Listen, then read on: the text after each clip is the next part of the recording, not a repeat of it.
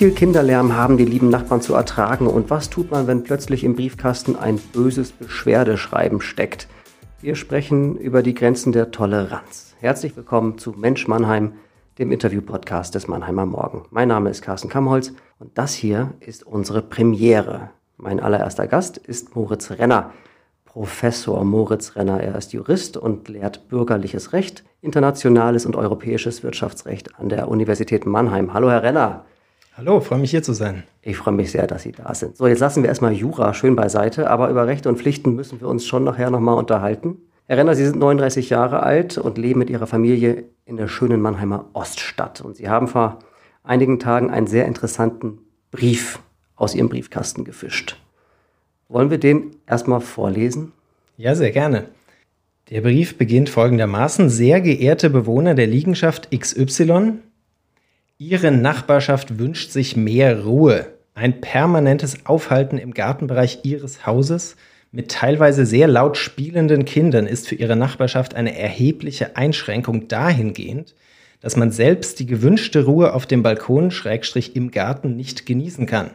Das gilt insbesondere für den frühen Vormittag, die Mittagszeit 12 bis 15 Uhr und den frühen Abend. Erst recht gilt das für das Wochenende. Wir haben in der aktuellen Ausnahmesituation natürlich Verständnis für die besonders herausfordernde Situation von Familien. Jetzt aber, wo Spielplätze und Parks wieder geöffnet haben, muss sich insbesondere das lautstarke Spielen von Kindern wieder dorthin oder in die eigenen vier Wände verlagern. Wir bitten Sie ausdrücklich darum, zukünftig wieder mehr Rücksicht auf Ihre Nachbarn zu nehmen und insbesondere anzuerkennen, dass ein Aufenthalt auf dem eigenen Grundstück, auf dem eigenen Balkon ohne permanente Geräuschkulisse im Umfeld eine Selbstverständlichkeit zu sein hat. Ihre Nachbarschaft. Ausrufezeichen habe ich nicht mit vorgelesen. Dann folgt ein PS. Vermutlich werden allenfalls Pädophile Freude an den nackt im von der Straße aus einsehbaren Garten herumspringenden, kreischenden Kindern haben. Jo. okay, fangen wir mal an. Wie alt sind Ihre Kinder? Die sind gerade sechs und gerade vier geworden. Hm. Wie, wie müssen wir uns Ihre Wohnsituation vorstellen? Wie viele direkte Nachbarn haben Sie denn? Also es handelt sich um ein äh, Zwei-Familienhaus, in dem im Souterrain noch eine Studenten-WG wohnt mit einem sehr großen Garten und eigentlich im Vergleich muss man sagen, sehr großzügige Wohnverhältnisse, wie es in der Oststadt ja häufiger vorkommt. Wann haben Sie diesen Brief denn gesehen und wie haben Sie reagiert? Den Brief habe ich zuallererst gesehen, als der in der WhatsApp-Gruppe unseres Hauses gepostet wurde. Danach habe ich ihn im Briefkasten gefunden. Das war am Samstagnachmittag. Und äh, wir waren erstmal tatsächlich ziemlich sprachlos, weil wir überhaupt nicht wussten, was wir damit nun anfangen sollten und wie wir darauf reagieren sollten. Dieser Brief ist ja nicht ganz neu. Genau, denselben Brief, allerdings ohne das PS, haben unsere Nachbarn im Nachbarhaus, wo auch mehrere Familien wohnen, schon einige Wochen vorher bekommen. Das macht die Sache natürlich eigentlich noch zusätzlich unangenehm, weil das PS dann offensichtlich von jemandem geschrieben wurde, der ganz bewusst in irgendeiner Form auf unseren Garten geblickt hat. Und wann haben Sie entschieden, diesen Brief zu veröffentlichen? Sie sind ja dann sehr unkonventionell vorgegangen. Sie haben sich nicht an den Mannheimer Morgen gewandt, sondern Sie haben diesen Brief bei Twitter gepostet. Genau, das war am Sonntagvormittag, wobei ich, muss ich sagen, mit einer sehr viel geringeren Öffentlichkeit gerechnet habe. Ich hatte, glaube ich, letzten Sonntag ungefähr 100 Kontakte bei Twitter. Das sind meistens irgendwelche Freunde und Kollegen gewesen.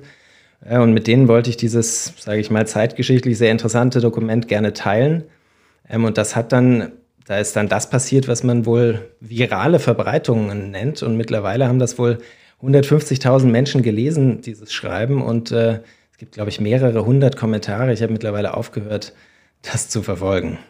Hat Sie das in der Form überrascht, dass da so viel auf einmal los war?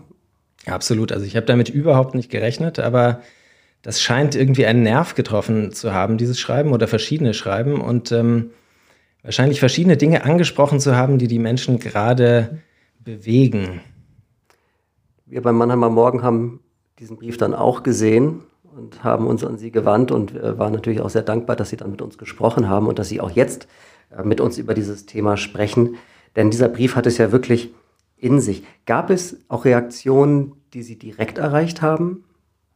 Genau, es haben sich auch, äh, das war jetzt sogar auf den Bericht im Mannheimer Morgen hin, haben sich auch Nachbarn bei uns gemeldet, haben gesagt, dass sie nicht die Verfasser dieses Schreibens sind und äh, sozusagen ihre Solidarität mit uns bekundet, was ich eine sehr schöne Reaktion fand. Und ansonsten hatten wir natürlich mit vielen Nachbarn auch schon darüber geredet, bevor das jetzt ähm, so explodiert ist, sage ich mal, das öffentliche Interesse an dieser Angelegenheit.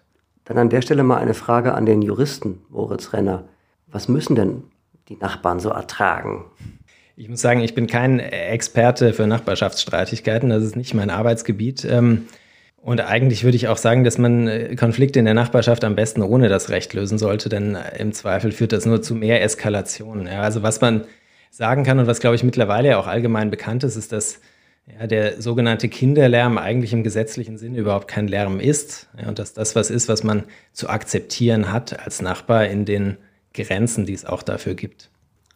Gibt es Passagen bei dem Brief, bei dem Sie sogar sagen würden, ah, da stimmt auch was?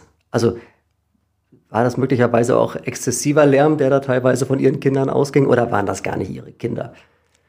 Ja, also das Schreiben hat verschiedene Familien in der Nachbarschaft erreicht. Deswegen ähm, vermute ich mal, dass sich das gar nicht so ganz zielgenau auf jetzt eine bestimmte Familie gerichtet hat, sondern dass sich da jemand sehr grundsätzlich, glaube ich, über den Lärm von spielenden Kindern geärgert hat. Aber ich habe natürlich, kann man sagen, natürlich gibt es Sachen, äh, ja, die Mittagszeit, ja, und natürlich will man nicht, dass äh, vor Sonnenuntergang schreiende Kinder im Garten rumrennen. Das sind natürlich Sachen, für die ich Verständnis habe. Das Schreiben ist dann natürlich so ein bisschen skurril, weil es sagt ja, insbesondere am frühen Vormittag, in der Mittagszeit, am frühen Abend und am Wochenende haben Kinder doch bitte leise zu sein. Wo man sich dann erstmal fragt, ja, was sind denn jetzt eigentlich die Zeiten, in denen Kinder überhaupt im Garten spielen können? Nachts? Vielleicht nachts, ja, das haben wir ja auch kurz überlegt, aber haben den Gedanken dann doch schnell wieder verworfen. Wie weit geht denn jetzt Ihr Ehrgeiz, den Briefeverfasser oder die Briefeverfasser zu finden? Ja, ich werde da jetzt keine, keine konkreten Ermittlungen anstellen. Ich meine, ich würde mich natürlich freuen, wenn sich der oder die Verfasserin ähm, melden würde und ähm, vielleicht auf uns zukommen würde und sagen würde, ja, ich habe da was zu sagen und dann äh, käme man da miteinander ins Gespräch, aber ich werde da sicher von mir aus jetzt nicht dem nachspüren, ja, wer der jetzt hier der Verfasser ist. Obwohl es natürlich eine unangenehme Situation ist, wenn man weiß, es gibt jemanden in der Nachbarschaft, der oder die verfasst solche Briefe, beobachtet einen, womöglich noch im eigenen Garten und man weiß nicht so recht, wer ist es denn jetzt eigentlich? Fühlen Sie sich denn noch wohl in Ihrem eigenen Garten? Ja, schon, aber ähm, ja, wir schauen uns, glaube ich, jetzt ein bisschen anders um, auch wenn wir uns im eigenen Garten aufhalten und das ist natürlich ein sehr unangenehmes Gefühl. Das heißt, ein so einen Knacks gab es dann schon. Ja, würde ich schon sagen, ja. Ermahnen Sie Ihre Kinder jetzt öfter leiser zu sein? Ja, natürlich führt sowas dann eher fast schon zu einer Trotzreaktion, muss ich sagen, ja. Aber ähm, äh, ich glaube ehrlich gesagt, also wenn ich jetzt von unseren Kindern ausgehe, ja, die sind tagsüber im Kindergarten, ja, und die schreien nicht am späten Abend rum. Also ähm, ich glaube, da gibt es eigentlich keinen Anlass, ehrlich gesagt. Ja, und wenn man da tatsächlich Gesprächsbedarf hätte, dann hätte das, glaube ich, anders formuliert werden müssen, weil so weiß ich gar nicht so recht, wie ich darauf eigentlich sinnvoll reagieren soll. Ja, wenn jetzt jemand sagt, okay, ich ja, arbeite nachts ja, im Schichtbetrieb oder ich habe starke Migräne, es gibt bestimmte Zeiten, da brauche ich Ruhe, das ist ja was, worauf man leicht reagieren kann und man kann und Kinder, man kann ja mit Kindern auch sprechen. Aber angesichts, sage ich jetzt mal, dieser Formulierung wäre mir da jetzt auch so ziemlich unklar, wie man darauf sinnvoll reagieren könnte. Sie sind ja relativ neu in Mannheim. Das verbindet uns beide. Sie sind äh, für die Professur aus Berlin, aus dem spannenden Stadtteil Wedding, nach Mannheim gekommen. Wann war das? Das war Ende 2018 sind wir hierher gezogen. Hm. Wedding hat ja auch seine rauen Seiten. Ich als ehemaliger Moabiter kann das auch bestätigen. Der Wedding ist schon anders als die Mannheimer Oststadt. Das kann man sagen, ja. Das ist ziemlich genau das Gegenteil wahrscheinlich in vielerlei Hinsicht, könnte man sagen. Das dürfen Sie gerne mal ausführen. ja, man kann wahrscheinlich sagen, der Wedding hat im Vergleich zur Oststadt, sage ich jetzt mal, eine sehr viel heterogenere Bevölkerungsstruktur. Ähm, die Menschen leben sehr eng aufeinander im Vergleich. Ähm, es gibt einen hohen Anteil von Menschen mit Migrationshintergrund. Es gibt viele Studenten. Es gibt aber auch einige ganz alteingesessene Berliner. Ähm, also es ist so die berühmte Berliner Mischung, die man da trifft eigentlich. Und die Oststadt, fehlt der Oststadt genau das? Ja, das ist, ich glaube, man kann die beiden Stadtteile eigentlich gar nicht so richtig miteinander vergleichen. Ja, es hat eine ganz andere Baustruktur ja auch die Oststadt. Ist in den 20er Jahren gebaut und sehr viel weiträumiger alles. Ähm, und natürlich ist die Bevölkerungsstruktur anders. Da gibt es Menschen, die da schon sehr viel länger erleben und ich glaube auch sehr viel weniger Fluktuationen bei den Bewohnern, würde ich sagen. Ich selbst wohne ja in Feudenheim und ich habe da in den ersten Monaten auch erlebt, dass da gern auch mal die Polizei gerufen wird, wenn die Nachbarn mal ein bisschen länger und ein bisschen lauter feiern. Also Ordnung muss sein, auch in Corona-Zeiten. Wie viel hat denn diese Corona-Pandemie Ihrer Meinung nach jetzt mit diesem Brief zu tun, den Sie bekommen haben? Also genau kann ich das natürlich nicht sagen, aber ich vermute, dass die Corona-Zeit, und man sieht es ja in verschiedenen Entwicklungen, auch gerade im öffentlichen Leben und in der politischen Diskussionskultur bei vielen Menschen zu so einer gewissen Verunsicherung und auch zu einer gewissen Reizbarkeit geführt hat. Und ich glaube, das kommt daher, dass die Leute wahrscheinlich auf ihre eigenen vier Wände viel stärker verwiesen waren als vorher, ähm, dass sie viel weniger soziale Kontakte hatten und die wenigen Kontakte, die sie dann hatten, die beschränkten sich halt wahrscheinlich gerade auf die Nachbarschaft.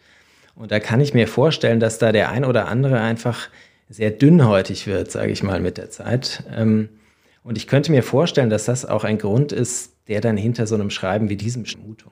Kinderlärm war auch vor Corona schon immer ein Thema. Es gibt äh, nicht umsonst das Bundesemissionsschutzgesetz, in dem auch Kinderlärm geregelt ist. Ist das typisch deutsch? Haben die Deutschen möglicherweise ein grundsätzliches Problem mit Kinderlärm? Ja, das kann ich natürlich schwer sagen. Ja, also ich meine, ich kann jetzt mal, ohne dass es repräsentativ wäre, so ein bisschen aufgrund dieser Reaktionen, die ich auch auf Twitter bekommen habe, da gab es sehr oft, und das ist mir schon aufgefallen, die Reaktionen, die gesagt haben, das ist aber typisch deutsch. Also bei einer, das sind dann zum Teil vielleicht Klischees, aber das waren tatsächlich zum Teil auch Menschen, die leben dann halt in Italien und sagen, also bei einer italienischen Großfamilie wäre sowas unvorstellbar. Oder auch bei einer türkischen Familie, da würde man ja, lachen über so, so ein Schreiben. Aber das kann ich jetzt natürlich nicht aus eigener Anschauung sagen. Das sind jetzt nur Reaktionen, die ich auch, die ich mitbekommen habe. Ich fand ja erstaunlich, dass jetzt in der Corona-Pandemie Schüler und Kita-Kinder erstmal nicht die größte Priorität besessen haben, wenn man mal schaut, was die Politik erstmal an, äh, was die Politik ange, angefasst hat. Also die Schulen blieben zu, die Kitas blieben zu, es gab erstmal keine Konzepte, manche Klassen wurden äh, unterrichtstechnisch herausragend versorgt, andere überhaupt nicht. Da gab es ein enormes Ungleichgewicht und über Bildung und über den Bildungsbereich und speziell über Kinder hat man relativ spät erst gesprochen. Haben Sie das als Dilemma persönlich auch wahrgenommen mit Ihren Kindern? Also wir, wir hatten, glaube ich, eine relativ privilegierte Situation dadurch, dass wir einen großen Garten hatten und beide unsere Arbeit relativ frei einteilen konnten. Ähm, deswegen hatte die Corona-Zeit auch viele schöne Ze Seiten. Ähm, aber ich kann mir vorstellen, dass es insbesondere auch, wenn man in beengteren Verhältnissen sich befindet, wenn man, ähm, wenn man Jobs hat, die dann gerade auch nicht von zu Hause gemacht werden können. Ja, also es gab ja, gab ja immer Leute, die auch vor Ort arbeiten mussten, weil sie eben auch gebraucht wurden, ja, bei den Krankenhäusern angefangen, aber bis hin zu den Supermärkten. Ähm, und ich glaube, dass es, diese, dass es diese Menschen natürlich viel härter getroffen hat. Deswegen spreche ich da jetzt selber natürlich aus einer sehr privilegierten Situation und ähm, ich glaube, dass es gerade aus Sicht dieser ja, systemrelevanten sogenannten ähm, Berufe sehr viel problematischer noch war. Finden Sie Deutschland ein kinderfreundliches Land? Ja, es würde mir schwerfallen, da jetzt so ein allgemeines Urteil drüber abzugeben. also ich glaube, dass sich auch in Deutschland eigentlich ziemlich vieles zum Guten entwickelt hat ähm, in den letzten Jahren, soweit ich das beurteilen kann. Ähm, und ich hoffe ehrlich gesagt, dass sowas, wie man es jetzt in diesem Brief findet oder als Einstellung hinter diesem Brief vermuten kann, dass das keine ja, mehrheitsfähige Position ist in der deutschen Gesellschaft heute. Sie haben ja in einer ersten Reaktion unserer Reporterin gesagt, auch wenn es Ihnen schwerfällt, Sie wollen Ihre Nachbarn jetzt auch weiterhin grüßen. Klar. Das haben Sie jetzt auch die letzten Tage gemacht. Ja, ja, natürlich. Ja. Also ich will ja auch kein, ich kann die ja auch nicht unter Generalverdacht stellen. Ich meine, ich gehe davon aus, ich meine, da steht zwar jetzt hier drunter unter dem Schreiben Ihre Nachbarschaft, ja, aber ich weiß, dass es jedenfalls nicht die ganze Nachbarschaft verfasst hat und ich vermute eher, dass da womöglich sogar ein Einzelner oder eine Einzelne dahinter steht. Was machen Sie jetzt mit der Situation? Das Familienleben ist ja schon anstrengend genug und jetzt hat man auch noch diesen Ärger am Hals, den man wirklich sich nicht vorgestellt hat. Also was löst im Grunde den inneren Konflikt, den man auch hat, mit dem Wissen, da ist irgendjemand, der das alles ganz, ganz schlimm findet hier mit meinen Kindern. Ja, ich glaube, so ganz lässt er sich nicht auflösen. Also man kann da natürlich pragmatisch damit umgehen und ich weiß das jetzt auch von Nachbarn, die ähnliche Schreiben bekommen haben, die halt sagen, wir können darauf nicht wirklich reagieren, also ignorieren wir das halt erstmal. Das Einzige, was mir da eigentlich jetzt so, oder das, was mir vor allem da als unangenehmer Beigeschmack bleibt, ist halt dieses PS, das so ein bisschen diesen Unterton hat von einem Watching You. Ja. Wollen Sie es nochmal vorlesen? Ja, PS, vermutlich werden allenfalls Pädophile Freude an den nackt im von der, Gar von der Straße aus einsehbaren Garten herumspringenden, kreischenden Kindern haben. Wobei man dazu sagen muss, dass wenn man diesen Garten von der Straße einsehen wollte, man sich schon sehr den Hals verrenken müsste. Also das ist offensichtlich jemand, der das von irgendwo anders her beobachtet. Also deswegen ist da jetzt immer so ein bisschen dieses Gefühl natürlich da, da steht jetzt irgendwo jemand hinter einer Fensterscheibe womöglich oder auf seinem Balkon und schaut. Und die Kinder dürfen trotzdem weiterhin nackt im Garten laufen? Nee, das machen wir jetzt tatsächlich nicht mehr. Und da hätten wir, glaube ich, schon jetzt ein sehr unangenehmes Gefühl dabei, das zu machen. Ja. Das lassen wir jetzt mal so stehen. Ich finde es bedauerlich. Ich auch, ja. So, ich hätte, noch auch, ich hätte auch noch eine Idee, was Sie machen könnten. Ja, da bin ich gespannt. Eine Gartenparty für alle Nachbarn. Ja, das ist äh, eigentlich eine sehr gute Idee, finde ich. Also, wie gesagt, ich meine, das Einzige, was bei mir, wie gesagt, also ein unangenehmes Gefühl zur Nachbarschaft hinterlässt, ist, wie gesagt, dieses PS. Und da frage ich mich schon so ein bisschen, möchte ich den eigentlich in meinem eigenen Garten stehen haben? Ja. Ansonsten hätte ich gesagt, ja, sofort. Ja. Und das wäre jetzt genau das Richtige. Ja. Alle kommen zusammen, alle können sich direkt miteinander austauschen und man muss hier nicht mehr schriftlich kommunizieren, was sowieso meistens eine schlechte Idee ist und zu Missverständnissen führt. Ähm, aber das würde mich da im Moment schon noch zögern lassen, zu sagen, ja, bitte kommt alle zu uns in den Garten. Wahrscheinlich muss man diese ganze Sache auch ein paar Tage noch sacken lassen und mal schauen, wer sich noch so meldet. Genau, das also, ist richtig. Wir beim Mannheimer Morgen bleiben an der Geschichte auf jeden Fall dran und wir freuen uns, wenn wir in Kontakt bleiben und mal schauen, ähm, wie sich die Nachbarschaft und die möglicherweise ähm, konfliktreiche Situation doch noch entspannen kann. Also wir freuen uns, wenn wir da mal wieder was hören werden. Also ganz herzlichen Dank, lieber Moritz Renner, für den Besuch beim Mannheimer Morgen und für die Offenheit und ähm, dass wir über dieses Thema, was ja wirklich heikel ist, einfach mal sprechen konnten. Sehr gerne. Das war die erste Folge von Mensch Mannheim. Mein Name ist Carsten Kamholz und ich freue mich über euer Feedback und Ideen für weitere Folgen am besten per Mail an kkamholz.mamo.de. Wir hören uns. Macht's gut.